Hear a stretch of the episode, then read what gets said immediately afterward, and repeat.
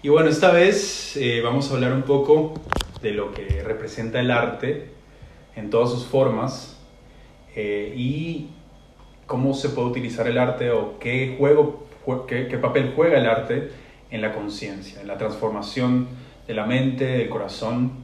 Y creo que es, es un, un, tema que, que, nos concierne a todos porque eh, el arte es algo que está siempre presente en todas sus formas y, y no solo un entretenimiento, no solo una necesidad básica eh, como escuchar música o, o, o, ver una película, sino creo que el arte siempre tuvo un papel muy importante en lo que es la transformación de la conciencia y bueno, es, es, es un tema que creo que es importante hablarlo.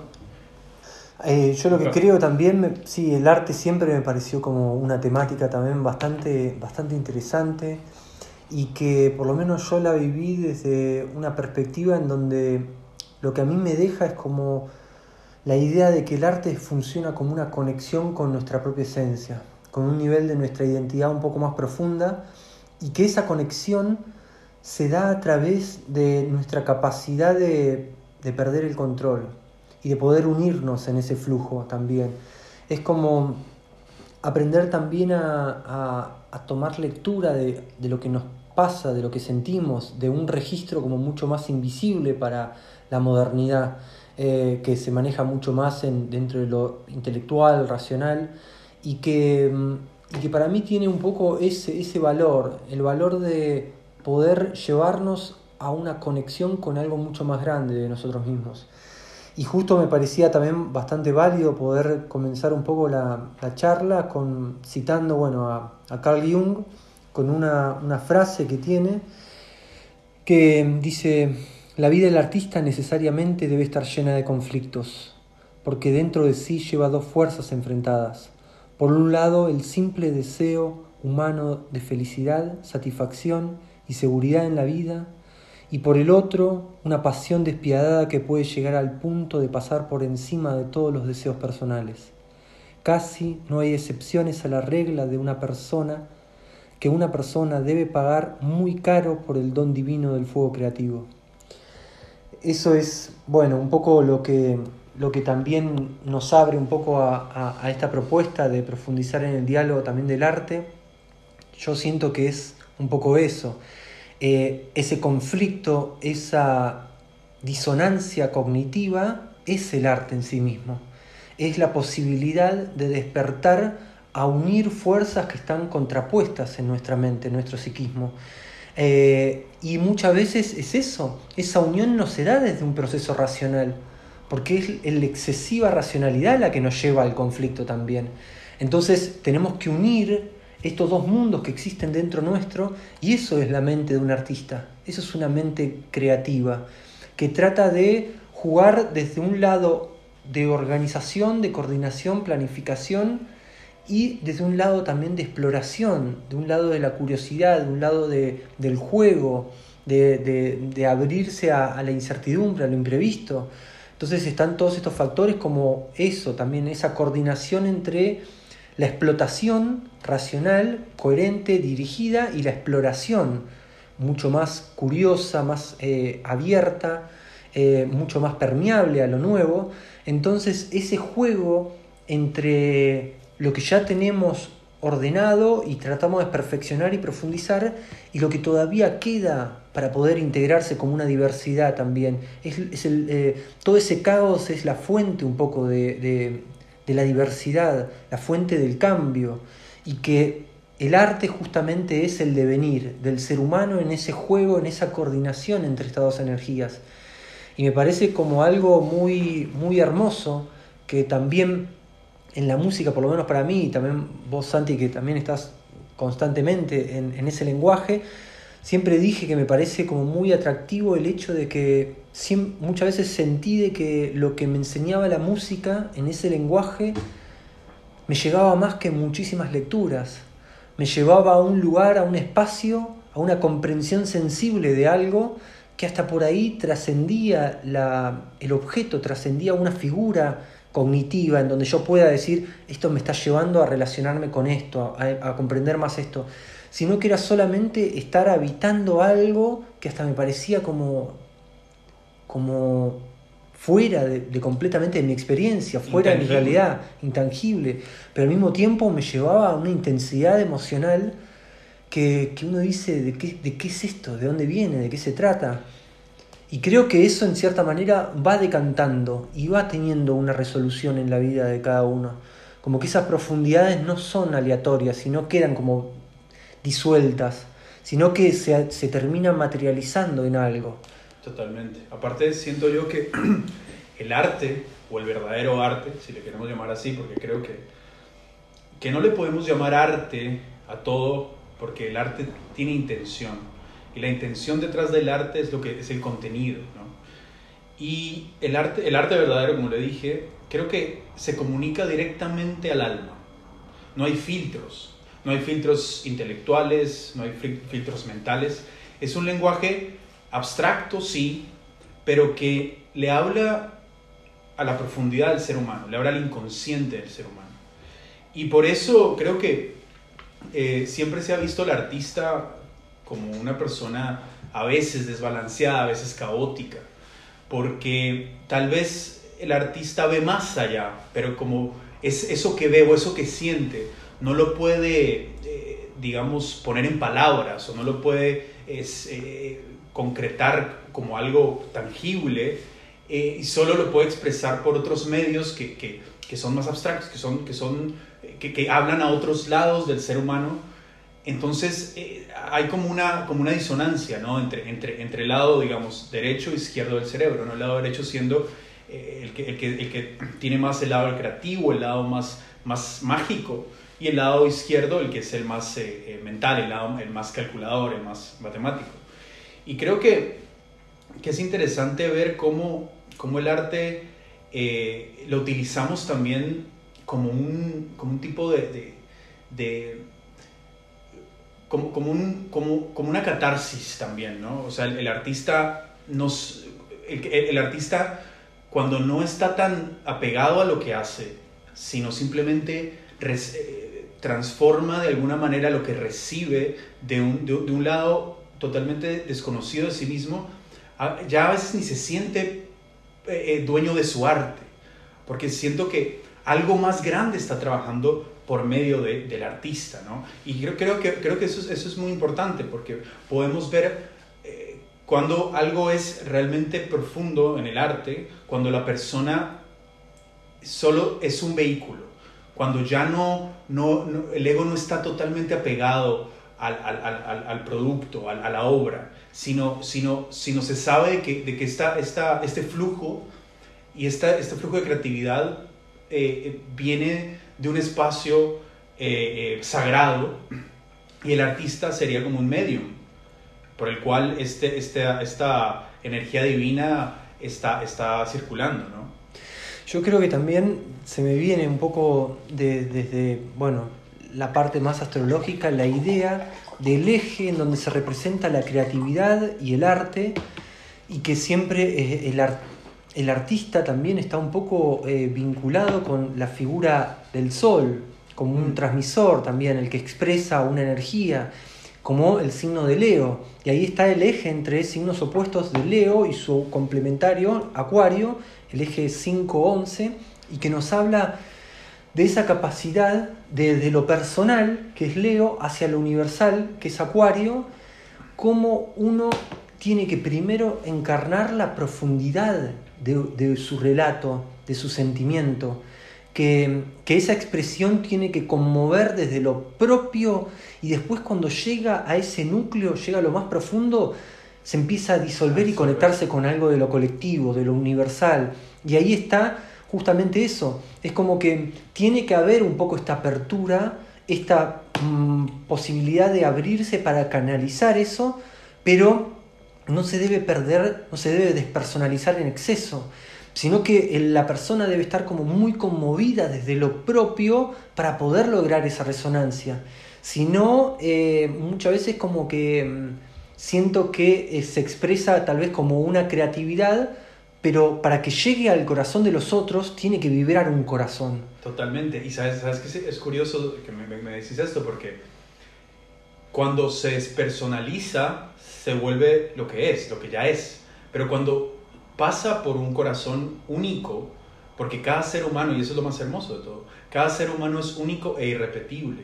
La creatividad de uno, cuando, cuando, cuando un ser se conecta con su creatividad propia y esencial, es única, no hay una igual en, en, otro lugar. Yo creo que si nos vamos un poquito más, eh, como especulando más cósmicamente, creo que el destino de cada ser humano es encontrar esa fuerza creadora única en cada uno, ¿no? Y, y sí, como vos decís, no, tampoco es disolverse en el todo, sino también eh, sino canalizar ese todo y pasarlo por el filtro individual, que es único. Y por eso creo que entre, entre más crecemos espiritualmente y maduramos espiritualmente, si hacemos arte, nuestro arte se vuelve más genuino, más innovador, más único, porque es nuestro, nuestro aporte eh, eh, eh, o sea, único que nosotros estamos dando a, a, la creación, digámoslo así, ¿no? Entonces el arte, y eso es lo más bello del arte, que que más allá de que, de que exista la música, el cine, la pintura, la fotografía, etc., como que el filtro y, el, y, el, y la óptica por la cual pasan es, e, e, esos artes o esas disciplinas es única en cada uno.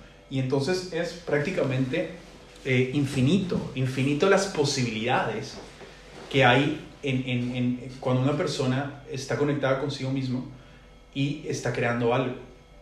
Sí, yo creo eso, como también arrancaste hablando de el arte como de una emergencia desde lo inconsciente y que en ese inconsciente también hablamos un poco de la relación con lo colectivo y que de ahí también me parece como muy interesante el ver de eso de que el artista tiene que verse interpelado por la sociedad, por, por lo colectivo y desde ahí como que tiene que lograr también sacar como que una voz lograr, lograr también como que expresar también, ser la voz de ese colectivo.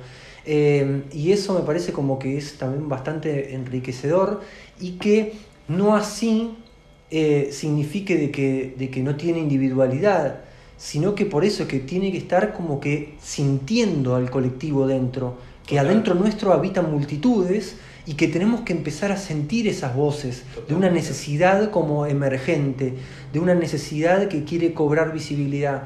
Y eso es como que un acto eh, también muy simbólico, muy profundo, del poder como que entregarse a, esa conexión con esa voz, al poder dar manifestación también a todo eso que está dentro de uno y poderlo, poderlo sacar, poderlo dejar también para los otros. Eso, eso es importante. Creo que, esa, creo que el ser humano cuando puede, digamos, eh, cuando tiene en su inconsciente una saturación, cuando tiene en su mente mucha represión, el arte es una terapia increíble porque creo que una de las formas más sanas de poder sacar todas estas toxinas que tenemos mentales, emocionales, es por medio del arte.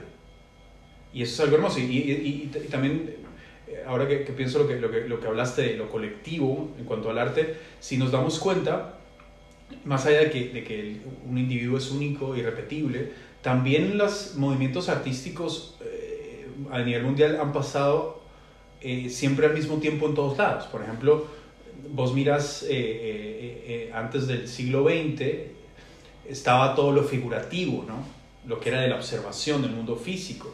Ya después, cuando empezó la revolución psicológica con Freud y todo, y empezaron la experimentación con psicodélicos, no solo el arte se transformó en cuanto al arte abstracto en la pintura, si te das cuenta, todo se volcó al inconsciente ya no eran eh, eh, figuras que se representaban viendo un atardecer o, un árbol, frutas o lo que fuere, sino ya era como una, visión más, más abstracta de la, de la, realidad, ¿no? Que, y eso también se, empezó a ver en la, en la música. En la música, perdón que tengo el micrófono acá, tengo que mover. Y eso sucedió mundialmente eh, en todos lados, sucedió al mismo tiempo. Entonces como que hay una comunicación morfogenética también en cuanto a, al, estado de conciencia que se está despertando en, un, en, en, el mundo en, una, en un momento específico y los seres humanos colectivamente empiezan a expresar eso en su arte, en la música, por ejemplo, la música clásica. Si vemos todo lo que era el romanticismo, eh, la música barroca y todo eso, era música que representaba la mente y el estado de las personas en esa época. Era música muy, era tonal y, era muy estructurada también. Pero ya después eh, de la revolución psicológica, de, es más, de, cuando empezó las personas a despertar una conciencia más onírica, la música se volvió tonal, se volvió más experimental, se volvió como, como una, un caos que yo creo que representa el inconsciente, como se volcó la vista al inconsciente de nuevo, que se había tal vez perdido un poco con, el, con, el, eh, el, con la ilustración y la revolución científica, cuando todo el mundo se volcó a un lado más mental. Entonces yo creo que, que eso, eso, es interesante eh, eh, hablarlo, de, de, cómo, cómo, el arte, se, como el estado de conciencia del mundo, en un momento en específico se manifiesta a través del arte y se puede ver en todos lados igual. Claro, como, bueno, tiene este, este principio también de como de reunir el arte, como de crear un sentido también de comunidad, de pertenencia, que ya no nos, no nos genera como ese aislamiento, sino que también nos devuelve como un sentido de empatía con un otro, a una afinidad. Entonces eso me parece como que también algo bastante, bastante importante en lo que es el arte que es este, esta conexión casi de, como si fuese una religión, el poder reunir, el poder religar, el poder...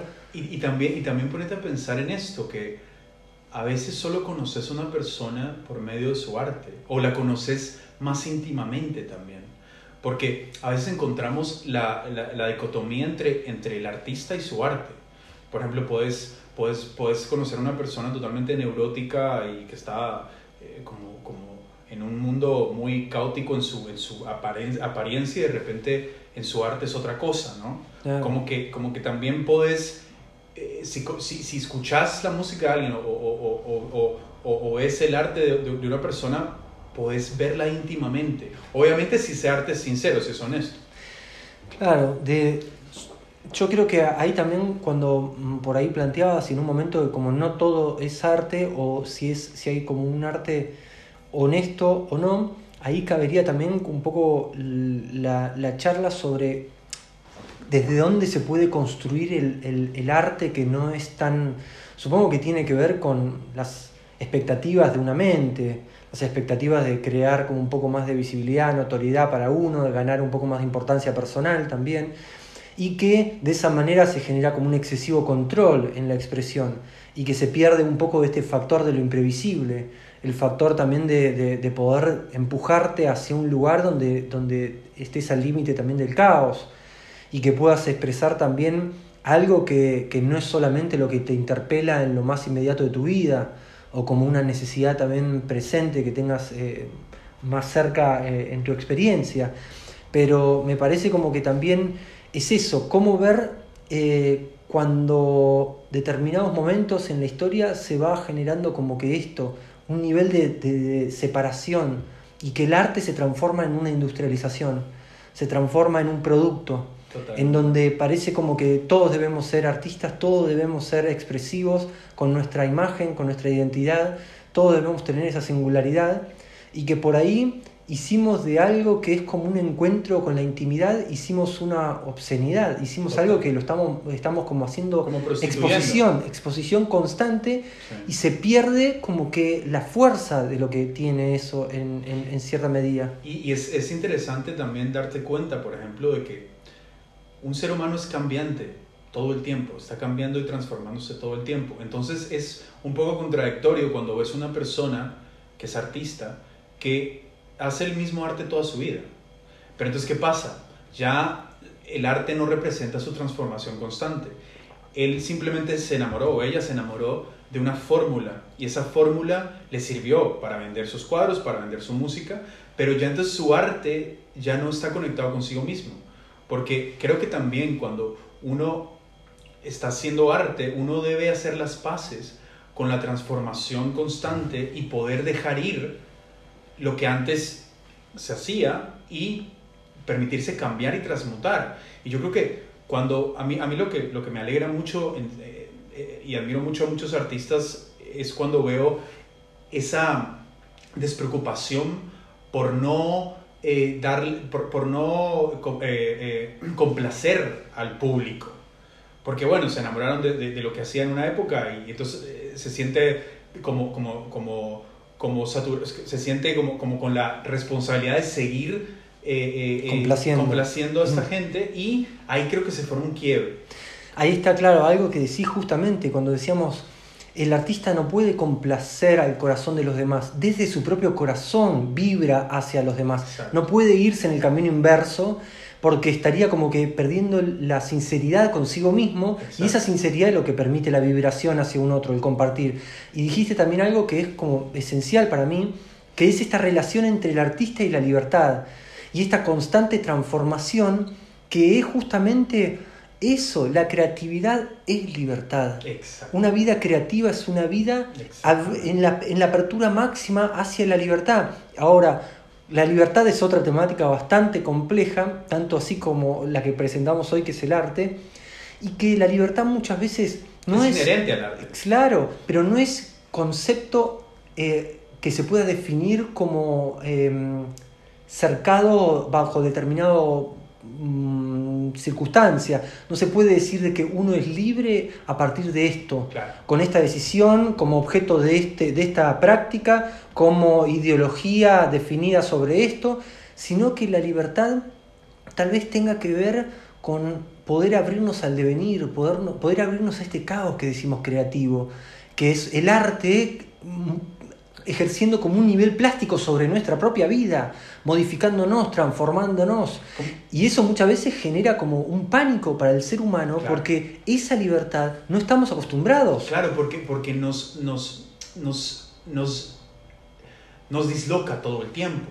Y entonces cuando, cuando las personas eh, se, se acostumbran demasiado y se acomodan demasiado a un estilo de vida, a un estilo de mente, a, un, a, un, a una repetición, a un patrón, eh, es, es, es, es, muy incómodo estar en, ese, en, lo que hablamos antes, ese cambio constante. Y, y, el arte es, el arte, la, la libertad es, la, la, expresión, el arte es la libertad pura, porque cuando, cuando, cuando sentimos libres de expresar lo que sentimos en el momento, sea lo que sea, sí, con sus contradicciones y lo que sea, que no tienen ningún interés banal de por medio, ahí es donde realmente creo que las obras de arte más bellas se hacen desde ese, desde ese, desde ese, ese, ese, ese plano, ¿no? Sí, yo creo que es eso, como que mm, ese sentido de libertad tan complejo y que es inherente a lo artístico, cuesta para cualquier artista porque se tiende a ver la, la identidad como una continuidad. Entonces debemos repetir eso porque está muy asociado la creación con la identidad del artista. Entonces, eh, por eso es que muchas veces a cualquier artista se lo quiere congelar en una identidad. Quiero que sigas repitiendo este patrón que generaste. Y, lo, que, y lo que no se dan cuenta es de que tienen miedo a perder su identidad, pero yo pienso de que no importa cuánto cambies, o cuánto te transformes, o cuánto tu arte, tu arte cambie, si es genuino y auténtico, siempre va a tener una marca, una, una, una, esencia que es tuya propia. A mí me pasa, por ejemplo, de que yo hago una retrospectiva de mi música con el tiempo y me doy cuenta que independientemente de todos los cambios que ha tenido, tiene algo que los une a todos.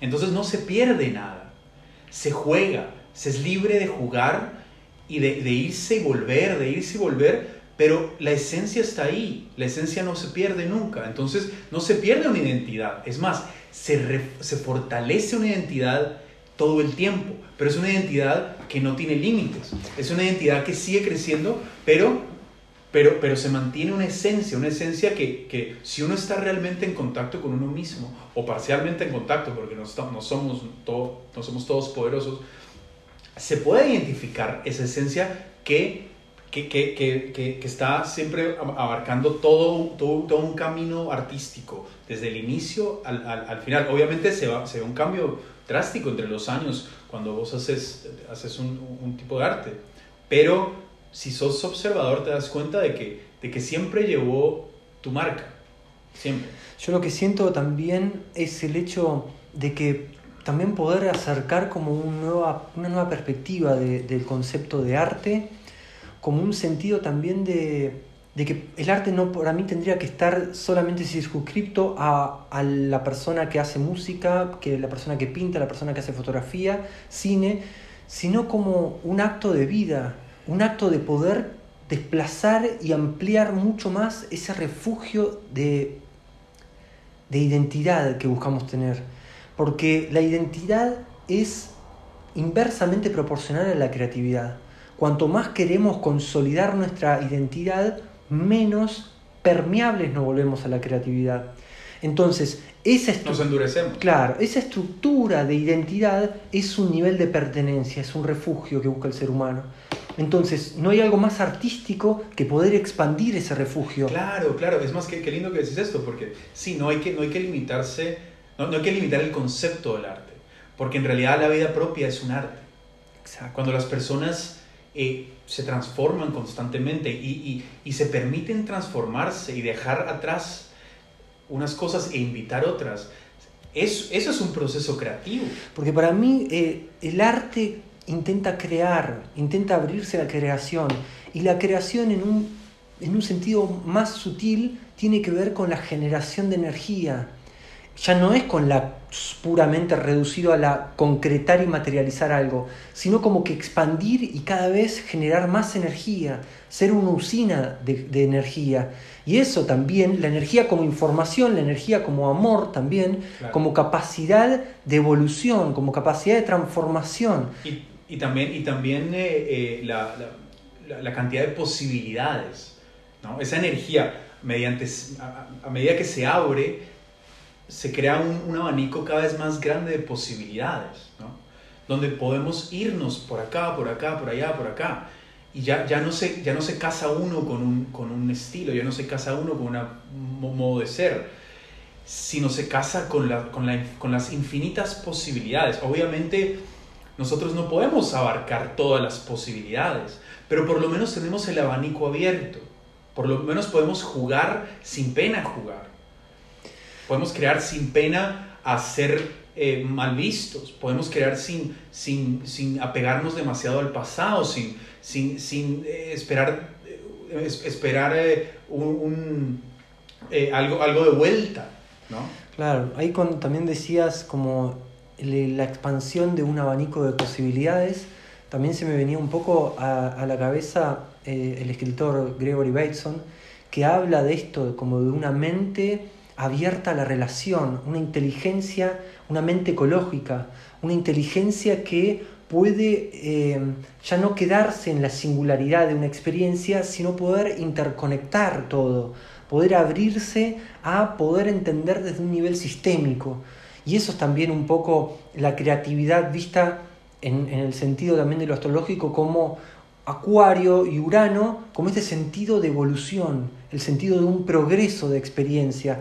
Y ahí la persona logra tener una perspectiva, se separa un poco y puede sacar una energía creativa para poder experimentar hasta circunstancias de altísima tensión en la vida de uno, pero ya vividas desde un lugar de una inteligencia con una coherencia que en otro momento, desde la encarnación y estar como mucho más profundizado en la experiencia subjetiva, no la puede vivir.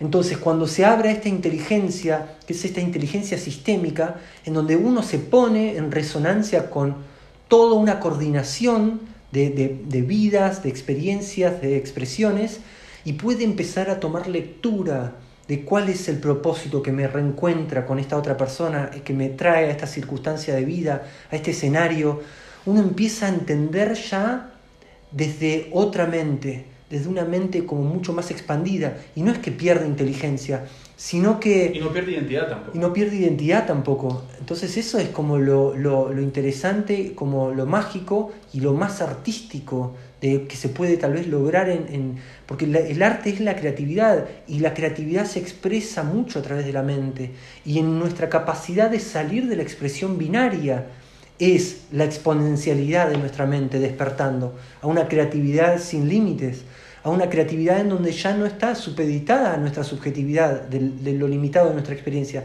sino que está viendo el cosmos que se acerca a esta experiencia, la realidad que magnetizamos, toda la, la, la resonancia también que nos atrae, que nos reúne con otras personas y poder entender también eso, por qué uno nace en un lugar, las personas con las que se rodeó, eh, cómo fueron cambiando cuando uno fue cambiando, eh, y poder tener esa sutileza de poder percibir la energía, ese intercambio energético, esa multiplicidad de, de, variables, como también decías en ese punto. Me parece que esa mente es una mente artística y creativa en, en toda su profundidad. Sí, total. Y, y, aparte también lo que estabas hablando de, de cómo la gente que, que, con la que uno se rodea, tiende siempre a tener esa inclinación en relación con, con, el arte, ¿no? Como que vos y yo, cuando nos conocimos, teníamos esa afinidad, ¿no? Y es como que el arte habla por uno también. Y, y, creo que el arte es, es, es como, un, como, como, si fuera un organismo propio, digamos. Y, y creo que, que, las personas, como dije antes, eh, si, podés conocerlas más por su arte primero. Y, la intención detrás también. Yo, yo creo también eh, es algo interesante pensar de que, de que hay patrones también de estados de conciencia que se relacionan con cierta música, con cierta literatura y todo eso, que no es algo que es subjetivo, que a veces, o sea, y esto no es para criticar a ciertos géneros musicales o ciertos géneros de, de, de pintura o de fotografía, o de, no, es simplemente darse cuenta de que, de que hay, hay algo, digamos, que cuando cuando ciertas personas vibran a, una, a, un, a, una, eh, eh, eh, a un estado, tienen una apertura mental más amplia, tienden a escuchar cierto estilo de música y, o, ver cierto estilo de cine o, o, o ver, ver, ver o, les gusta cierto tipo de literatura, etc. Y entonces como que, como que no solo es algo subjetivo, sino es algo que nos une y une a grupos completos de personas que, que, que hacen una, una, simbiosis por medio de, de, este arte que subyace y que, y que, y que habla por ellos y que se comunica, que se comunica y uno puede conocer a las personas por medio de esto. Y, y, a mí siempre me ha interesado mucho eso, por ejemplo, lo, lo que tiene que ver con, con, con, con, la música y las personalidades también, ¿no? Cómo, cómo ciertas personas que escuchan cierta música la escuchan porque hay algo en el alma que, que, que necesita de, ese, de, esa expresión, ¿no? Mm. Por ejemplo, yo tengo un ejemplo que siempre me, me, ha parecido muy curioso, de que las personas que están más en paz en silencio, que pueden tener silencios incómodos, como le llaman, personas que, que no están en esa constante eh, necesidad de hablar o de, o de estar entretenidos con algo, pueden disfrutar, por ejemplo, de la música ambient porque no le tienen miedo al silencio. Y la música ambient no es una música que te va a entretener, no es una música que, que tiene un principio o tiene un fin. Es una música que es eterna, es, es, es, es un hilo que se va expandiendo. Pero ¿qué pasa?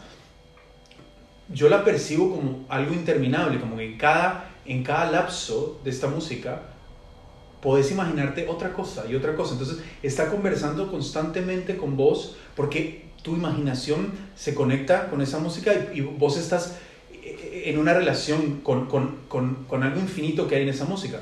Como hay otras personas que tal vez la escuchan y la sienten aburrida, porque es algo que se repite y se repite. Y entonces yo creo que esas personas son las personas que le tienen, al mismo tiempo, le tienen miedo al silencio, le tienen miedo a, a meditar, le tienen miedo a la contemplación, como que esa cosa, cuando, cuando todo es estático y la gente se empieza a incomodar, ¿no? Entonces como que como que eh, siempre me ha parecido interesante esa, esa, esa, relación. Yo siento de que por ahí no sé si es como algunas personas, sino como en algún punto puede hasta estar en el estadio de cualquier ser humano, que es yo lo que siento en esa representación que me decís es eh, de que hay como un nivel activo en el arte y que algunas personas deciden como que tomar función, proyectar activamente contenidos, formar parte, cerrar la obra, crear desde sí mismo el cierre de la obra. Y otras personas que son más necesitadas de la melodía, de algo que los distraiga, quieren recibir la obra, quieren consumir la obra. muy interesante ese punto de vista, la verdad. Y eso es como que a lo que nos lleva muchas veces el consumo, que es a la distracción de nuestra mente, el poder reconsumir y recibir. Y que para otras personas, en donde no está nada explícito, parece como que le genera incomodidad le genera como un espacio como de continuo, le genera como que no sabe decodificar, no sabe qué le están dando y que tampoco tiene ese hábito de cerrar la obra, de formar parte activamente de eso. Y yo creo que también tiene que ver con la forma en que a la generación que a nosotros pertenecemos y tal vez a las otras también nos han educado. Por ejemplo, en el cine es todo la inmediatez, ¿no? Es como las conversaciones son rápidas, tiene que pasar algo en ese momento rápido, el, otro se ríe, ta, ta, ta. En la música también, la, radio, ¿qué fue lo que hizo la radio? Por ejemplo, que minimizó la duración de, una canción que tenía que durar tres minutos. Entonces la gente se acostumbró a que una canción dura tres minutos. Si dura más de cinco minutos se empiezan a sentir incómodos. Mm. Entonces como que también, como, de qué manera eh, como simplificada nos, nos, nos educamos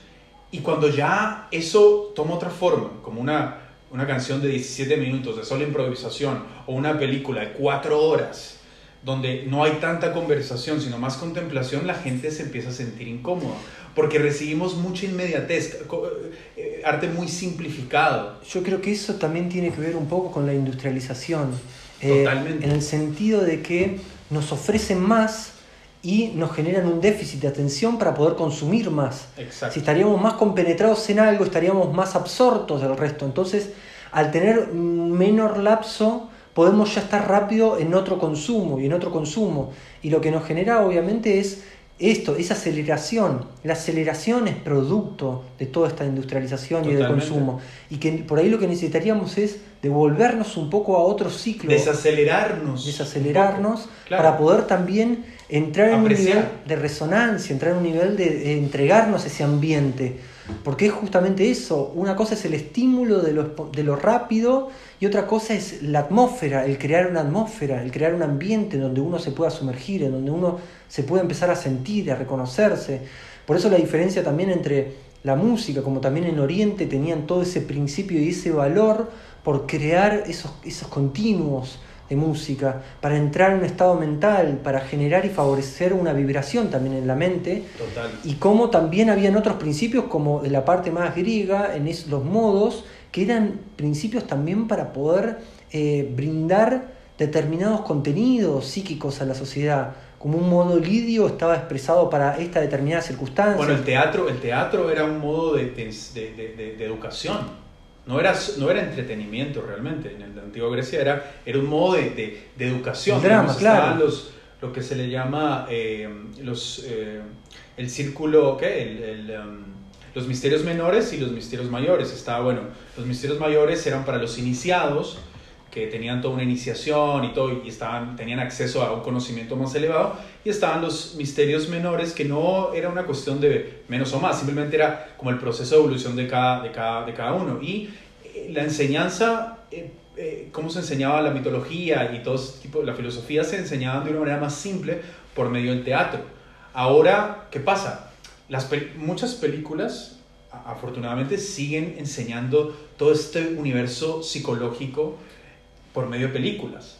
Y eso es algo hermoso, podemos todavía ver, ver, ver, lo onírico, lo inconsciente, lo arquetípico, lo podemos ver en las películas, pero también está este otro lado, como vos decís, que, que la misma producción, la venta, el capitalismo del arte se volvió como un entretenimiento nomás. O sea, el teatro también es un entretenimiento, las películas, etc. Y también, si, si te pones a pensar las personas cuando trabajan todo el día, cuando están todo en constante trabajo, la típica, la típica frase que es, no, quiero llegar a mi casa y no pensar. Es no, pereza de pensar, porque tienen un, agotamiento mental. Entonces prenden la televisión y lo primero que quieren ver es una película que, que esté todo ya simplificado y, y, no quiero pensar, etcétera, etcétera. Y, eso creo que también tiene, tiene mucho que ver. Claro, claro. Y después también como esas, esos procesos en donde también me parece interesante por ahí el hecho de cómo enfocamos a la herramienta del arte en nuestra vida, desde dónde nos queremos conectar y cómo interviene el perfeccionismo, la exigencia eh, y cómo queremos explotar esa herramienta en nuestra vida cuando en realidad tendremos que aprender a desarrollar como detonantes creativos, formas de abrirnos a, a un caos, a un juego, una parte lúdica, algo que no esté dentro de una disciplina y una explotación del orden y de la eficiencia, porque justamente eh, atentamos en contra de este espíritu también creativo en nosotros y cada vez como que lo, lo, volvemos más disfuncional. Y eso también creo que está un poco también exaltado a partir de, una sociedad de, de, eficiencia, de una sociedad en donde todos tienen que, que vender eh, y que crearse a sí mismos. Entonces tienen que dar como un continuo de producción para poder sostener la atención de un público que parece como que es demasiado volátil. Entonces uno tiene que estar disparando producciones y contenidos para poder sostenerse en ese ecosistema. Y lo que no se da cuenta uno es que está como que en algún punto perdiendo la sinceridad de esa conexión. Y, lamentablemente a veces no hay otra alternativa para muchos artistas, por ejemplo. Porque he visto, muchos casos de de artistas que empiezan con una intención genuina, pero se ven envueltos en, en la necesidad.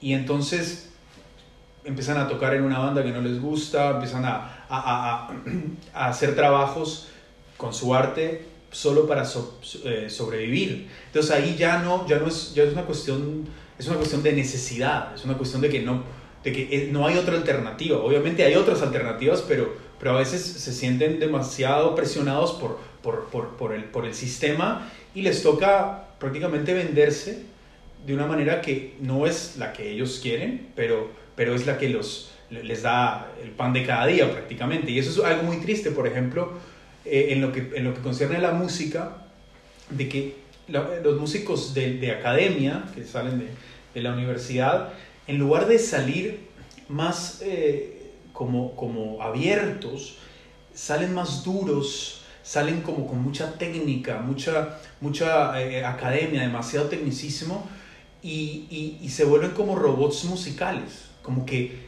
sí pueden tocar todo lo que quieras, pero cuando los pones en soledad, enfrente de un instrumento para crear algo propio, se sienten inválidos, no porque no tengan el talento, sino porque porque hasta la misma academia los ha enseñado que son músicos para, para sobrevivir, son músicos para ser parte de una banda y hacer dinero, etc. Y, y, y, les, como que los meten en toda una doctrina, en un dogma musical. O sea, es como si fuera un dogma, como si fuera una religión. Y eso cercena completamente la creatividad. O sea, eh, eh, es como yo siempre, siempre me, me, me ha frustrado mucho ver, ver a músicos que, que son son excelentes guitarristas, bajistas, lo que sea, pero están tan adoctrinados que, que perdieron toda posibilidad de, creación propia, perdieron la, como, perdieron la, conexión con, con, consigo mismo y la música se vuelve algo ya como repetitivo, como algo solo para ganar, solo para, para, para hacer una vida y, y, nada más. Y, y, se, y, ya no se creen que son artistas, se creen que son instrumentos, un instrumento más. Yo soy un bajista, yo soy un guitarrista. Y si no hay una banda, no sirve de nada. Tiene que haber una banda para que yo haga algo. Tiene que haber... Y eso, y eso es, muy, es muy triste porque porque las academias musicales que deberían ser las que inspiran a los músicos y a los artistas para, para sacar esa, esa, esa divinidad que tienen adentro, en, en, lugar de hacer eso, les cercenan esa divinidad y los vuelven productos masivos para consumo. Y eso es yo, siento, yo siento que sí, hay, hay veces que hay, hay personas que sobreviven a ese proceso y que logran trascender porque ya tenían tal vez un principio bastante disruptivo. Sí que logra un poco transformar toda esa estructura adquirida, pero em, también siento de que es como que está bien, eso creo como un conflicto de la educación en sí, de la, educación como un sistema que nos enseña a ser funcionales pero no se desarrolló una educación para ser... Para sentir. Ser, para, sentir. Para, para, para, ser sinceros, para poder conectarnos con nuestra propia autenticidad, con nuestra propia voz no se desarrolló, entonces gana jerarquía porque eh, no tenemos, ante la ausencia, toma dominio también esos modelos. Y cuando me decías también artistas que ante la necesidad tienen que vender un poco su voz, vender un poco su búsqueda, también creo que es un poco como citábamos a Jung al principio, que está atravesado por una crisis el artista, de seguir la estabilidad y la seguridad y una voz interna de un deseo pulsante que lo lleva hacia el incierto. Y ahí están en esos cruces de caminos eh, la vocación del artista teniendo que seguir. Como que se derrumba todo, pero sigo agarrado de, lo, que de, lo que vibra dentro mío. Y que muchas veces si uno hace ese otro camino, está buscando la seguridad y la estabilidad. O sea, se está yendo a querer a poseer y agarrar algo desconsiderando el valor de que lo que más estabilidad y estructura da es el amor y el compromiso y la entrega por lo que uno vibra dentro como sincero y auténtico. Y ahí va a ser un camino de idas y vueltas, de que a una vez la necesidad lleva, puede ser que te lleve a tocar cosas que no, pero también te puede estar marcando el hacer cosas nuevas, el generar una nueva transformación, para abrir una puerta hacia algo nuevo y que también te puede dar las mismas oportunidades que yendo hacia lo predecible. Pero es, es cierto que muchas veces ante ese pánico y ese caos, preferimos seguir un camino ya trazado que abrirnos un camino. Claro. Y podemos, y, y, no, no, es una cosa ni la otra, no hay que ser tan blanco y negro, ¿me entiendes? Yo pienso que un artista puede vivir de su arte y aún así ser auténtico con su arte. O sea, puede, digamos, no sé, eh, ser músico sesionista por un lado y por otro lado, yo hablo de la música porque es lo que, a lo que me relaciono más, ¿no? Y por otro lado, hacer su proyecto personal. O sea, yo no digo que sea imposible sobrevivir con la música, o, se tiene que ser una persona famosa que, que, que, que, tiene éxito en la música o se tiene que ser un, esclavo musical. No, no, no, es eso. Yo creo que se puede, se, se puede lograr eso. Y también es algo muy curioso si te pones a pensar como que el artista desde el principio está en una guerra. Porque, y por eso hay muchos casos de suicidios en artistas, hay muchos casos de depresión y todo este caos psicológico que, se, que, se, que se crea cuando, cuando las personas se, se dedican al arte es esta cosa de, de, de, que es una pelea del alma propia, de, de la esencia, contra el sistema, contra la estructura. Y eso, y eso crea una, una, una, una contraposición terrible, porque, porque no se puede ser al mismo tiempo auténtico y estar en, en su interior, estar en el ser y ser parte del sistema de una manera sana. O sea, como que es, es muy difícil eso. Entonces siempre hay una lucha. El artista está en una lucha constante todo el tiempo porque es una lucha de lo material con lo espiritual. Yo creo que es una tensión, diría, para poder como redimensionarlo, como una tensión creativa para poder unir lo que parecería contradictorio o una dicotomía, pero que en realidad no nos está pidiendo entrar en el sistema. El sistema representa una estructura de estabilidad, una estructura concreta. Lo que sí nos pide es no vendernos al mejor postor en el sistema, sino crear nuestra propia estabilidad y estructura. Esa es la integración de estos dos principios que están como en tensión. Lo que pasa es que muchas veces la persona más sensible le cuesta estructura en su vida. Entonces, como siempre hace el ser humano, proyecta los enemigos y los demonios y entra perfectamente en el, arquetipo de un, de, un, de un sistema, de un sistema capitalista, explotador, eh, de un sistema de productividad, utilitarista, y entonces entra como en ese contraste de luz y sombra de manera perfecta, pero en realidad cumple con lo carente dentro de sí, que falta estructura a tanta sensibilidad que parece como que desborda todo el tiempo. Pero el ejercicio tiene que venir desde adentro, de ese autoequilibrio para poder condensar una materialización, para poder sostener un proceso también de trabajo. E y irónicamente, ese capitalismo y este, y este estado de producción masiva y de adormecimiento y de, también es el motor principal del arte. Es más, hay un libro que, se llama El fin de la infancia de, Arthur C. Clarke, que es un libro de ciencia ficción, y el tipo pinta un futuro utópico donde ya no había, no había hambruna, no había crimen, no había ningún problema realmente grave y todos estaban relativamente en paz pero el arte se acabó, el arte ya no había arte. Ya las, las personas regresaban a leer las obras de antes, a escuchar la música de antes, porque ese mismo caos era el motor del artista. Y yo creo que eso es lo más contradictorio de todo, porque al, fin de cuentas necesitamos esa, esa tensión constante para poder seguir creando, creando constantemente. Y por eso el ser humano tiene un mecanismo bien curioso, que cuando crea una utopía, crea la misma, eh, eh, el mismo método para destruir esa utopía, para llegar a otra. Y así sucesivamente ir creando y destruyendo, creando y destruyendo. El caos es, es el arte en sí. Y ahí, como decías, también citabas esa película, bueno, hay un par de películas que también muestran una sociedad... No, es un libro, libro. Yo también, bueno, también ah. lo vi en una, en una película pero que es la representación bastante, bastante presente muchas veces en, los relatos así de ciencia ficción, donde muestran sociedades de futuristas, de avanzada, donde se logra como un equilibrio en toda la sociedad, pero que al sacrificio de algo y que muchas veces es eso.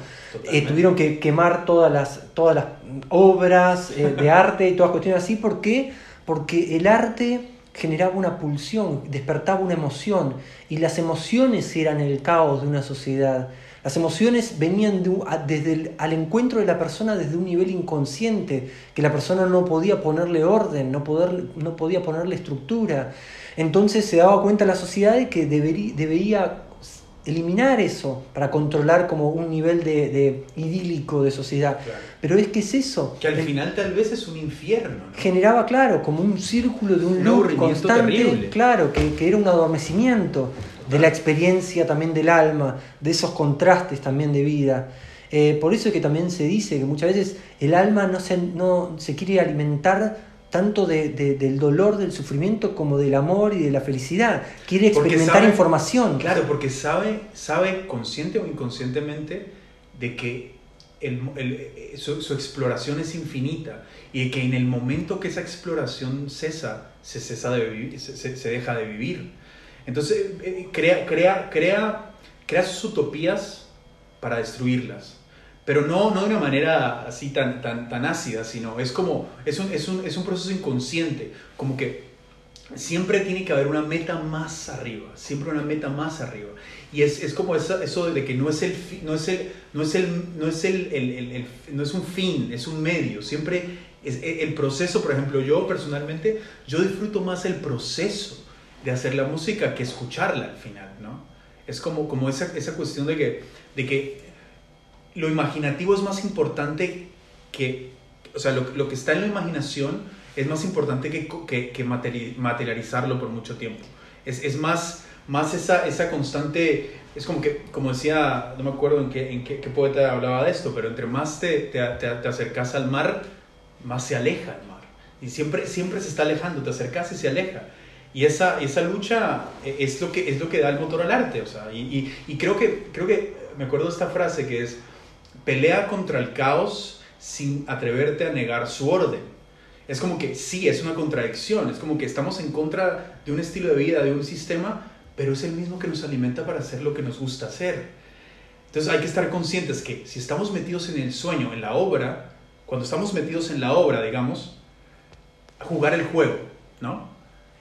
Pero sabiendo de que somos solo parte de, de una obra, de que podemos salir de la obra un rato y ver qué, cuál es el sentido, pero volvernos a meter y, pelear contra lo que, o, luchar contra lo que, lo que nos parece esencial, sabiendo que eso es, lo, es exactamente lo que, se necesita, lo, que necesita suceder.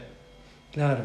También veo como eso, como arte referenciado desde lo filosófico como también el arte del equilibrio, como del taoísmo, aprender a encontrar ese fluir también en la vida. Y eso también es un arte, obviamente obviamente. Eh, ese hecho también como de, encontrar también como la belleza en, esa dificultad, la belleza en esa, en esa lucha interna, en ese conflicto de intereses, en, esa, en todas esas paradojas, en esas contradicciones internas que nos llevan hacia un deseo, pero ese deseo encarna mucho dificultad, mucho dolor, encarna frustraciones. Eh, y entonces es poder ir encontrando también un poco eso, esa, esa transformación en el camino, ese, eso, eso que no pudimos haber planeado nunca, mm. eso que no, no estaba en, nuestras expectativas, en nuestra planificación, y que es lo, la belleza, la belleza de, sentir que uno cada vez va hacia el encuentro de algo mayor, de algo más grande, y que lo va escuchando desde adentro, y que se va guiando a ojos cerrados también, va siendo fiel a esa voz interna también. Y es justamente como vos decías también esa, esa cuestión de, de ir pudiendo ver las claves, ir pudiendo seguir estas pistas internas para sentirse en esa adrenalina, en ese encuentro de, de, de uno saberse en el lugar en el que tiene que estar, como que sintiendo esa sincronicidad, sintiendo que se alinean, lo, eh, las señales se alinean. Y eh, como que uno empieza a ver una, una sincronía, ¿no? Y, y, empieza a encontrar lo sagrado en lo simple. Y, y, y a, a, mí me pasa, por ejemplo, con la música, que yo cuando escucho una canción, yo escucho a veces, repito una canción una y una otra vez. Soy como muy repetido con una canción, con dos especiales. Y siempre me dice otra cosa. Entonces, esa, eh, esa capacidad también de, de, de, de como, como transformar el arte todo el tiempo. O sea, de cuando ves una fotografía que te gusta, sacarle, porque es infinito lo que se puede extraer de esa fotografía, ¿no? Y, la fotografía es algo, perdón que me, voy por otro lado, pero es, es, es, es increíble que, que, una fotografía que es, un momento congelado en el tiempo nos puede decir tanto.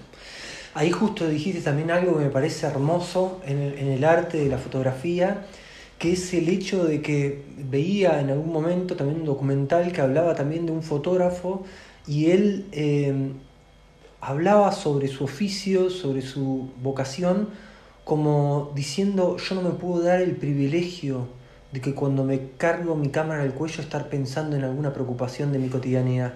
Tengo que estar inmerso en el presente, tengo que estar en la profundidad máxima de lo que está ocurriendo. Y eso es un acto artístico, creativo y de espiritualidad que me parece infinito, esa entrega a lo que es esa entrega, como decís, hay una simpleza, pero se puede ver una belleza y una complejidad profundísima. Y es algo que yo siempre, siempre lo he dicho, que es la, el, el, el, arte, el verdadero arte, es, tiene la, la, la, belleza de lo invisible, ¿no? Porque no es, no es lo que ves o lo que escuchas, es lo que subyace a eso. Es, lo, es como vos lo transformás viéndolo, es como, es, es, es la comunicación entre la obra, del arte, la obra de arte y el que la, la, siente y el que la experimenta. Es un intercambio. No, no, hay un, no, hay, no, no hay algo estático ahí. Hay un intercambio y es un intercambio que no termina nunca. Y yo creo que la fotografía en sí es, es, es algo tan, se ve tan simple, pero para lograr eh, poder captar un momento profundo se necesita ver con profundidad. Se necesita observar realmente la realidad y, y, y también si, lo ves como con los sentidos, cuando uno tiene los sentidos despiertos, pero no porque ves bien o escuchas bien, cuando tus oídos están conectados con tu alma y tus ojos también, estás viendo un, estás viendo todo una, una, una, un momento sagrado sucediendo en algo muy simple. Y, y, yo creo que ahí es donde uno empieza a, a ver lo sagrado en cada, en cada, en cada, en cada, en cada momento. Y, uno puede, y es, es, una cosa bien hermosa, por ejemplo, los budistas eh, eh, zen tienen ese arte que no, es, no, son ellos eh, esculpiendo una piedra, sino dejan una piedra en el riachuelo y, la, y la, el agua empieza a corroer la, la, piedra y se convierten en unas formas hermosas. Es como que también dejar que la, como la naturaleza ya es arte. Es simplemente, está todo ahí y vos solo captas el momento. Eso es lo hermoso, me parece que es algo tan, tan mágico que es que se convoca a un cambio de percepción de una manera tan sutil y de una manera tan en lo cotidiano que una mirada de un fotógrafo te demuestra de algo tan, tan mundano como puede ser un ambiente urbanizado, encontrar un, un destello de belleza y uno dice, ¿cómo si en este lugar paso todos los días de mi vida y no pude encontrar ese nivel de belleza que me conmueva? Y es que también nace de eso, nace de que uno, uno resonó desde adentro con ese acto de belleza y fue solo magnetizado hacia esa imagen. No hubo, no hubo, no hubo, una, no una interrupción, no hubo nada forzado. Simplemente hubo conciencia de lo que ya estaba. No, no es que no se formó algo, eso ya estaba, solo se, se captó. Uno está creando la unión, la unión de lo que uno está percibiendo y vibrando internamente con la imagen. Y se da vuelta y se da cuenta de que la imagen estaba ahí esperando a uno. Y uno en la percepción interna logra tomar registro de, de, ese discernimiento. Es esta la imagen. O algunas veces te sale de un nivel impulsivo, sacás y te diste cuenta que, que estaba ahí que era, era justamente esa la impresión que querías captar. Entonces me parece algo tan lindo el hecho de, de mostrar una, una, mirada diferente de algo tan subestimado como es la cotidianidad, como es un espacio también muy sobrepoblado, muy transitado, donde todo el mundo viaja como, como abstraído, como flotando en la realidad, pero no logra como enraizarse en la experiencia de lo que es, de lo que nos transmite cada cosa, en lo que nos transmite la luz lo que nos transmite una arquitectura, lo que nos transmite la expresión de, una, de las personas. Y, curiosamente creo que, y esto es algo que es mi opinión, creo yo, que entre, exista, entre más existe esta capacidad de observación y capacidad de, de, de, de percepción de belleza en el día a día, en lo sagrado del día a día, el arte se vuelve más complejo, pero más simple a la vez. Como que es menos, menos es más. ¿no? Y siento, no estoy poniendo jerarquía en cuál, arte es superior o inferior, pero creo que el arte, cuando, cuando encapsula mucho en poco, y ahí podremos, podremos hablar del minimalismo también, es cuando hay una capacidad de observación impresionante, cuando hay una conexión con, con, la, con la, naturaleza, con la realidad, desde, una, desde un foco muy, muy profundo. Y, y, y, ahí es donde, donde, donde ya hablando, digamos, del músico, por ejemplo. Sí, una persona, un, jazzista puede hacerse una improvisación que se vaya a todos lados. Y eso es parte de la realidad, ese caos y todo. Pero también, si tiene la capacidad de con dos notas hacer sentir algo magnífico, es porque tiene esa capacidad de que en lo simple encuentra la belleza. Fíjate qué increíble que vos dijiste, si puede hacer dos notas. Y si nosotros hablamos de dos notas, lo que podemos percibir cuando escuchamos es intimidad y es que esa persona hizo íntimo al arte. Lo llevó hacia adentro y dentro de sí mismo elaboró esa síntesis, con la que pudo haber, pudo crear esta reducción hacia lo más esencial, visceral, desde su propia voz, desde su propia conexión. Entonces es esa intimidad la que nos pide también el contacto con el arte.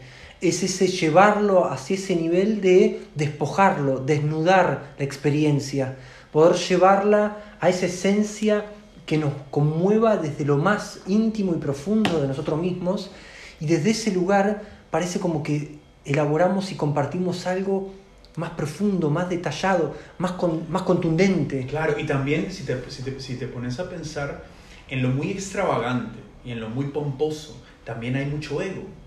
Te das cuenta en todos esos solos de y es como que sí, es una expresión, porque la naturaleza misma también es pomposa los animales son de colores y pero también hay una belleza simple que, que, que, creo que la música representa mucho esto en cuanto a, a, a, lo, a, lo, lo, a, lo, a lo que es eh, eh, como, como muy, muy, ¿cómo se dice esta palabra?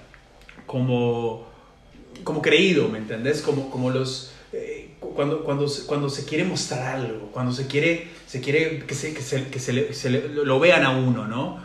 Eh, esta prepotencia, prepotencia en el arte.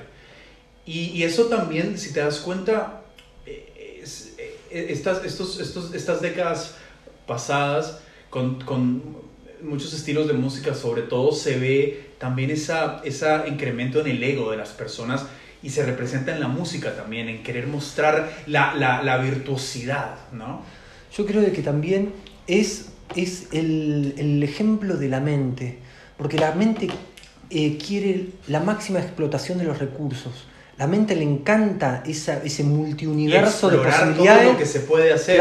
Entonces, cuanto más acumule de recursos, de información, de expresiones, de contenido, parece como que las contiene dentro de sí mismo y que eso conforma la identidad de ese artista. Pero en realidad... Porque está agotando, todo quiere agotar. En realidad lo que demuestra es un arte como muy mental. en donde pueden haber personas muy mentales que disfrutan mucho de eso. Totalmente. Y después por ahí, o, o, uno mismo en algún momento de su vida, y después uno quiere tal vez un reposo, de un nivel de contacto más introvertido, más hacia adentro.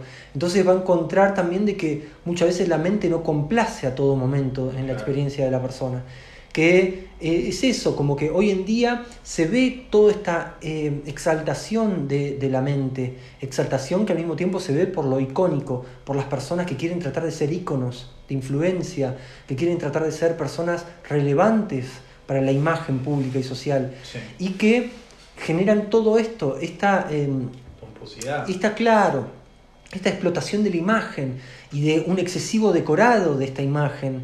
Ornar- sí, un ornamento. Y que lo que nos habla es esta búsqueda de que, de que en el vacío en el que vivimos, creyéndonos que nuestra mente con todos esos accesorios, esos ornamentos, va a poder cubrir eso. Pero en cierta manera es como un culto a algo de un vacío incesante, porque nuestra mente no está hecha para llenar, está hecha para eh, abrir caminos, experimentar, para llenar está hecha esa reclusión, esa intimidad, esa vuelta hacia adentro. No es que no tenga que existir ni la mente ni un sentido más sensible, pero estamos buscando desde la mente complacer un vacío. Claro, y, y, y, po- y podés encontrar también de que, de que vos podés emular, todos pueden emular, digamos, un, un, solo de guitarra pomposo, impresionante. Pero para realmente hacer algo simple y bello, no es tan fácil. ¿Te das cuenta? Es como que, como que vos miras todo, toda esta música, los intérpretes de la música, ¿no? Que pueden tocar Bach, Beethoven, todo lo que, todo lo que quieras, pero, pero tal vez no, no, no pueden, no llegan a tener la profundidad para poder eh, eh, eh, inter- crear una, una, una, una, una sonata algo, algo simple, porque están, sí, están interpretando y todo es como un- una, fuegos artificiales y todo, pero no hay intimidad, como vos decís. El manejo del silencio también. Claro, el manejo, y, y- y ahí es donde, donde, donde no, sí, no hay intimidad en la, en la- en la persona y, y- Porque el manejo también del silencio lo siento como una condición de que es más fácil la proposición. es llenar espacios. La ¿no? proposición melódica que esté todo el tiempo en una, discurs- en una cuestión discursiva, narrativa, en donde uno está en un monólogo, pero diferente es cuando se genera esa intimidad, esos espacios, ese silencio, en donde uno está queriendo convocar la emoción de un otro y en donde uno está muy atento también a la energía compartida. Entonces también esos, esas, esas obras tan, a una veces que puede escucharse de muchos estilos, desde el impresionismo hasta el minimalismo, hasta un blues, Sí. hasta una balada de jazz, eh, o, o canciones también del pop, no tiene por qué ser solamente como más de, de culto, No, no, no. pero el hecho es eso, llevar esa intimidad es como crear ese silencio interno que al mismo tiempo te está como uniendo con una sensibilidad compartida, con una sensibilidad que es como una atmósfera también.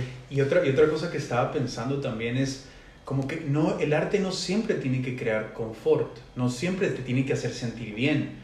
Y, y lo que se ve ahora es, por ejemplo, no, yo, yo no quiero escuchar esta música oscura porque me hace sentir mal, no quiero ver esta película eh, siniestra porque me, hace, me, me asusta. Y entonces como que también hay algo muy bello en el arte cuando es sincero y honesto, que juega con, el, con, con la oscuridad y la luz que se permite ser siniestro, se permite entrar en una sombra. Y personalmente, a mí me, a mí me gusta, eh, por ejemplo, veo una película de David Lynch o, o- o una película de Gaspar Noé o de, o, de, o, de, o de Lars von Trier, y yo sé que me va a incomodar. Yo sé que va a haber momentos donde no, no quiero verla. Pero porque, porque yo trato de transformarme con, con la oscuridad. No solo estoy utilizando el arte como, una, como un adormecimiento, como un placer, como algo hedonista, de así quiero escuchar esta canción para que me haga sentir feliz, quiero ver esta película para que me sube el ánimo, quiero ver estos cuadros porque son hermosos y me va a hacer sentir mejor. No, Eh, es, es también atreverse a, a, a, a enfrentarse con la oscuridad en el arte. Por ejemplo, a mí, a mí me gusta la música noise, me gusta la música drone, me gusta la música oscura, experimental, electrónica, que a veces sí, o sea, no es algo que vas a ponerle a, a tu familia de visita, ¿me? No es algo que vas a escuchar con tu novia tirado en el sofá, pero, pero, pero tiene algo que decir, porque está hablando a la sombra adentro, está, hablando, está, está poniéndote en una tensión, esa tensión es importante. Y, yo creo que, que, esa brecha se tiene que pasar, que el arte no solo sea algo que te, que te entretiene o que, o que te, te, haga sentir bien, sino que, que, que te haga, te, te, te, te enfrente con la, con la nostalgia, con la oscuridad, con el misterio también. Y eso es algo muy, muy importante, porque el arte no tiene, es, si, si, estamos hablando de que el arte es transformación, la transformación no solo viene por medio de la luz, por medio del amor, y de, no, viene por otros lados también. Y es, es, es bello, no, no, es ser masoquista, o sea, no es ver una película para, que, es, que es grotesca para, para aguantarse, no, es también, obviamente vas vas a escoger algo que, que, tenga una esencia detrás de, la sangre, que tenga una esencia detrás de lo siniestro y lo, de lo macabro. O sea, que, no, que eso sea solo una representación de algo, de algo auténtico que sucede en la vida o que sucede en la psique, ¿no? Y que yo creo también eso, como una condición de que el arte tiene esta capacidad de resignificar y de aportar belleza, de aportar una sensibilidad que no se puede ser percibida a, a primera, a primera condición. ¿Quién no queda fascinado en algún momento, o por ahí lo hablo desde lo propio, pero viendo un documental sobre alguna persona, sobre cualquier tipo de investigación eh, policial, y que uno después se entera de la contracara de tal vez de un psicópata, de una persona que ve la historia, que ve también una historia de violencia, una historia de de, baja autoestima, de, cualquier tipo de condición así deplorable que un ser humano puede vivir y que uno empieza también a generar como esa eh, empatía, solidaridad, que no es que justifique cosas justamente, sino que se pone en un nivel de humanidad más amplio que un nivel eh, eh, moral y, ético demasiado, demasiado estricto.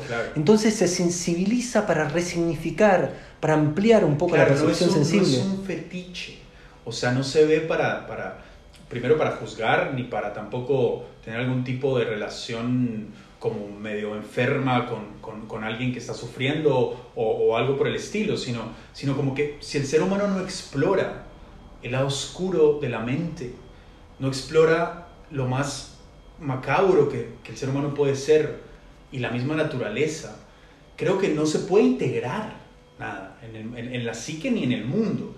Y yo pienso de que, de que uno obviamente tiene la libertad de escoger lo que escuche, lo que ve y lo que no ve. Pero cuando uno se aleja de, de esto, se está alejando de, uno mismo también. Porque, porque creo que, que, que si, si, si, si, estudiamos a la criminología, por ejemplo, y me estoy yendo por un lado, pero es porque queremos estudiar, estudiarnos a nosotros mismos. O sea, y creo que las películas, sobre todo porque cuentan historias más elaboradas y todo eso, eh, nos, nos, hace, nos pueden llegar a acercar a, poder aprender de lo que, el, lo, lo, que el ser humano es en todos sus aspectos. Y, y, también, como vos decís, como empatizar con eso sin aceptarlo.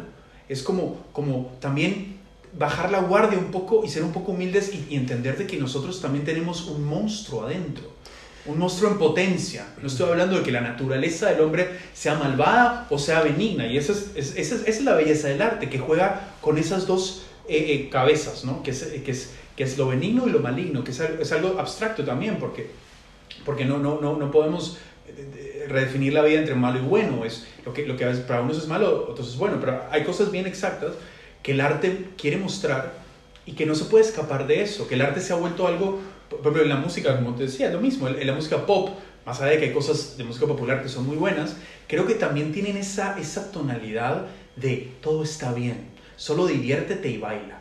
¿Me entendés? Como que hay, hay esa cosa infantil de no querer mirar más allá. Yo siento también, recién se me venía la idea de interpretar al arte como justicia. El mejor sentido de justicia de una sociedad tendría que suceder a través del arte, porque la justicia que tenemos crea justamente la injusticia, paradójicamente, que es el, sentido de lo correcto, de lo incorrecto, de lo moral o lo ético, genera cada vez más una dificultad, la polaridad, la dificultad de una integración orgánica y biológica también del ser humano en su complejidad. En cambio, el arte es la mediación entre eso, es la mejor justicia entre esta polaridad interna que tenemos. Es la mejor forma de ponerle una voz que resignifique, que deconstruya esa tensión eh, dicotómica, esa, esa, disonancia cognitiva también. Que va más allá del bien y del mal realmente. Que no se, que no se quiere, no quiere imponer un modelo de orden porque esa es la justicia como la vivimos desde la ética y la moral, desde principios absolutos de orden. Y que eso justamente genera una supresión o una represión. Y por eso una sociedad sin arte decae. Sin cultura. Empieza a generar más violencia, empieza a generar como más eh, segregación, empieza a generarse más personas que se sienten aisladas no se puede haber una integración, por eso el arte en ese principio de la congregación, de crear colectivos, de crear cultura, de crear una sociedad, de que sea como un pegamento, de que puede unir en un valor trascendental a ese grupo humano, que puede enseñarle un factor de un sentido de vida, de algo, el, arte, une, de una dirección, de una dirección hacia, hacia un norte personal y al mismo tiempo está conduciendo a lo social. Y, a lo si te das cuenta, lo que ha pasado es lo contrario. El artista es como un marginado, si te das cuenta.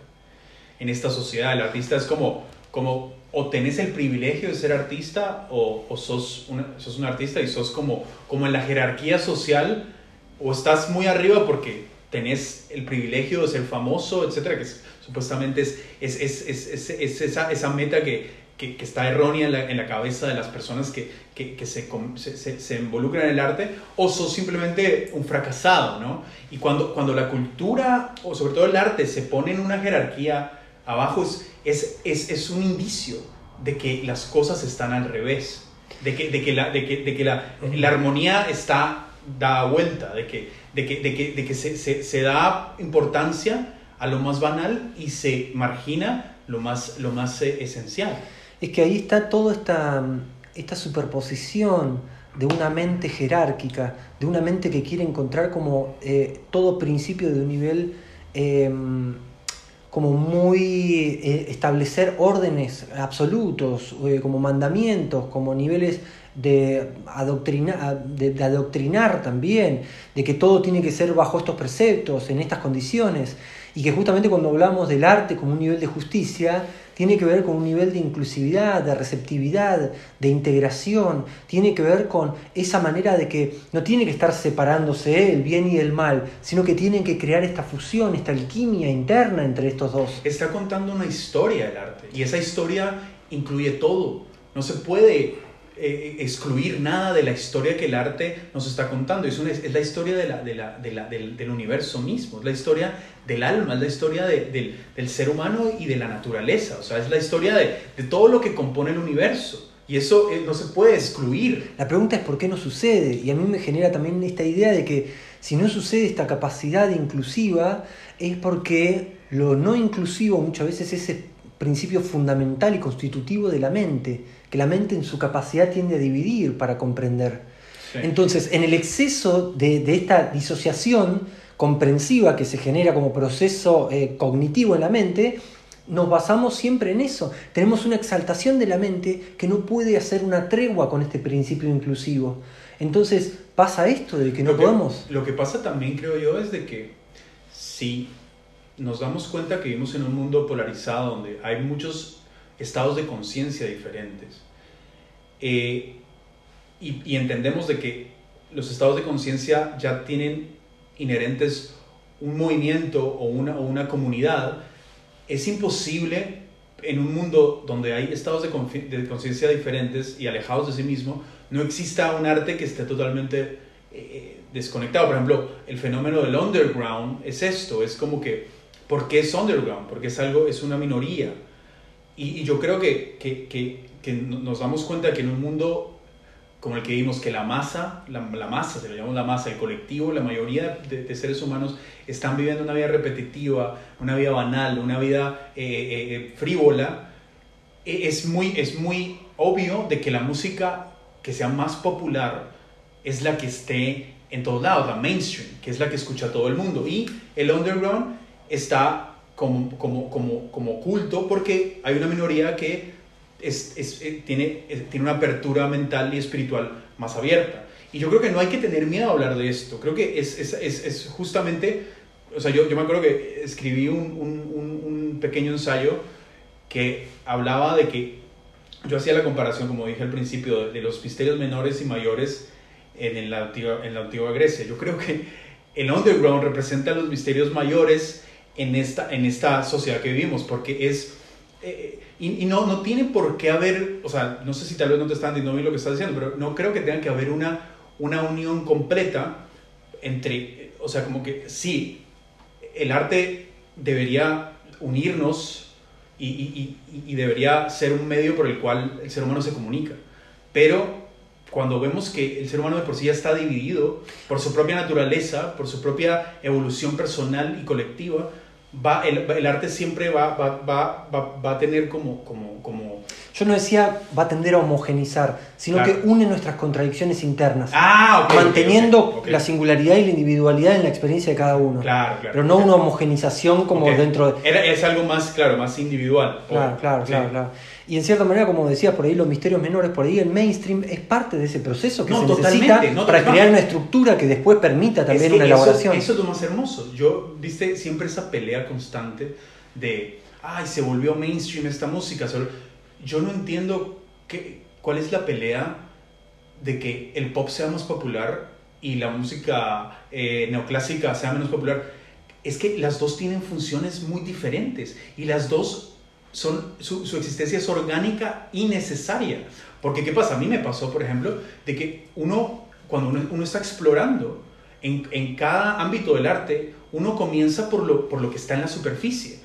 Uno comienza leyendo tal vez algo más común, García Márquez, etcétera, en, la literatura. En la música, tal vez eh, música electrónica o música eh, popular, pues escuchando lo, lo, que más está en la radio, lo que, lo, y después ya tu propia curiosidad va calando fondo y calando fondo y, vas, vas descubriendo que, está, que es, que es todo una, una, unas ramas que van hacia, hacia otro lado y vas, vas profundizando más en cada género o en cada, en cada estilo de arte, etcétera, etcétera. Pero es necesario que existan los misterios mayores y menores o la música popular y el underground. Es, es, es necesario. No, no, no, no, no, no, no entiendo por qué hay personas que quieren que, que el underground sea más mainstream. O sea, eso sería totalmente antinatural, porque el underground es el underground porque no es mainstream y tiene un, tiene, tiene, es, es como un delicatessen para ciertas personas y, el, y, el, y el, la música popular o el arte popular es algo que, que introduce a las personas a, a, un mundo que después tienen toda la decisión de, de meterse donde quieran, ¿no? Es como,